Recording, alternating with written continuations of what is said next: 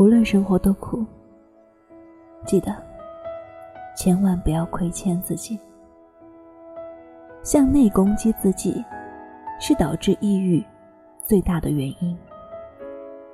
从我们记事开始，每个人身上都背负着家人的期待。你是不是也对下面这些话无比熟悉呢？你一定要好好学习，不然爸爸妈妈会很伤心的。你这样做。怎么对得起我们起早贪黑的养你？我这么辛苦，还不都是为了你啊？正是因为我们所爱的人不断的向我们倾诉他们的付出，我们也会不自觉的把别人的幸福加在了自己的身上。可是到后来。不仅仅是对父母如此，对于其他人，我们慢慢的也变得不会拒绝。领导拍着你的肩膀，说：“对你寄予厚望。”于是，你不断对自己说：“我必须要努力，我必须要做这件事，我一定要做好。如果我做不好。”就对不起老板，对不起父母，也耽误了孩子。我不想让他们伤心，我不想让他们失望，我一定要做好这件事。可是啊，一个人的能力毕竟是有限的。当你所做的事没能让所有人满意的时候，过度自我加压的你。可能会被压得喘不过气来。在电视剧《创业时代》中，一手创办了魔晶公司的郭新年，面临公司被收购的局面。原本，他可以把公司卖掉，拿着巨额的财富过一辈子衣食无忧的生活。可是，他却一直纠结。他想起了。和他一起奋斗的兄弟和伙伴，他把所有的希望都压在了自己的身上。他觉得自己放弃了魔晶，就是放弃了他之前所有的努力。甚至，他不惜和自己的合伙人闹翻，孤注一掷，也要保护好魔晶。但其实，他的兄弟和伙伴。没有那么需要他负责任，只是郭新年自己，他给自己施加了太大的压力。爱你的人，的确为你付出过，为你牺牲过，但我们回报他们最好的方式，其实就是活成自己想要的样子。你真的不用对不起谁，你只需要。对得起自己，就足够了。你也不用害怕辜负谁，你只要别辜负自己。我们害怕黑暗，害怕未知，这都是人的天性。但是有的人会积极乐观的面对未来的时光，而有的人却在各种负面的暗示中，失去了对未来的兴趣。我遇到过一个听友，他告诉我，他感到人生无望，他实在是不想活在这个世上了。他每天看到的都是那些负面新闻。他说：“人生这么苦，我实在没有勇气去面对以后了。我再也不想活在这世上了。好像这些事。”已经成了世界的常态。人总是会被我们所经常接触到的事物限制，以为那就是我们所认知的世界。可实际上，我们很多人终其一生也不会遇到那些悲剧。尽管人生总有坎坷，但平凡才是大多数人的一生。极端的失败和极端的成功一样，只有极少数人才可能遇到，而我们自己吓自己是完全没有必要的。我看到过一句很有意思的话：没事的时候，把自己劝一劝。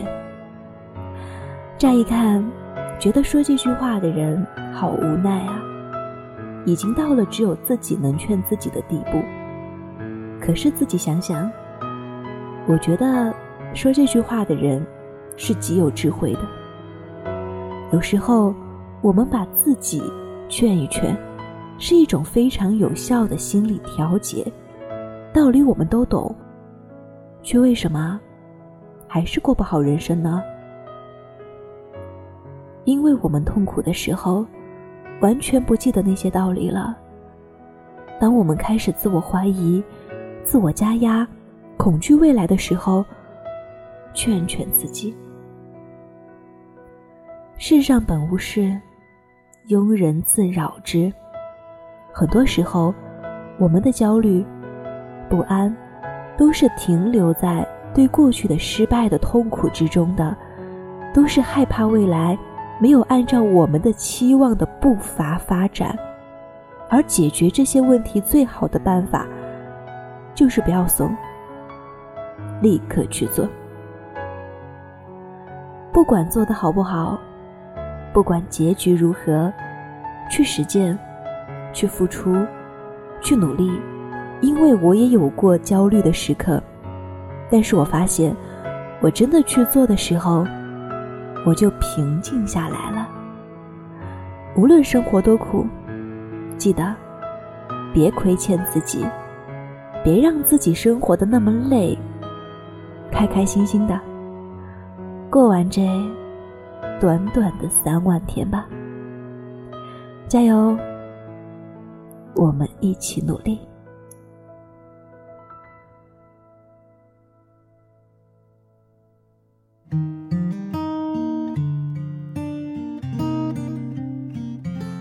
见，昨天，来不及说的告别，留在了某一天，是最大的亏欠。和昨天说再见。挥一挥手说再见，十七岁那一年，一转眼从指尖溜走，消失不见。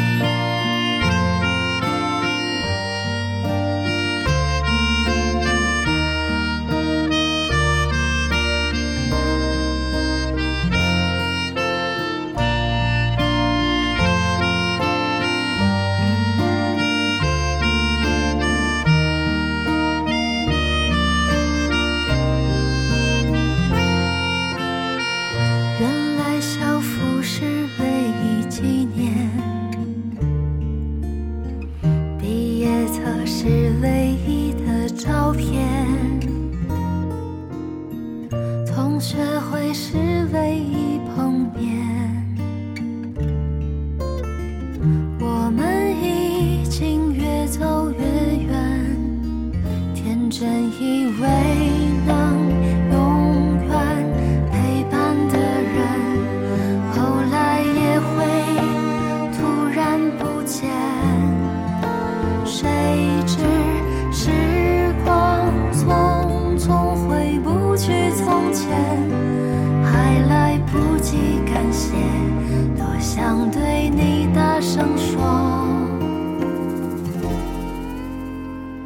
再见昨天，无论走了有多远，毕业的那一天是思念的起点。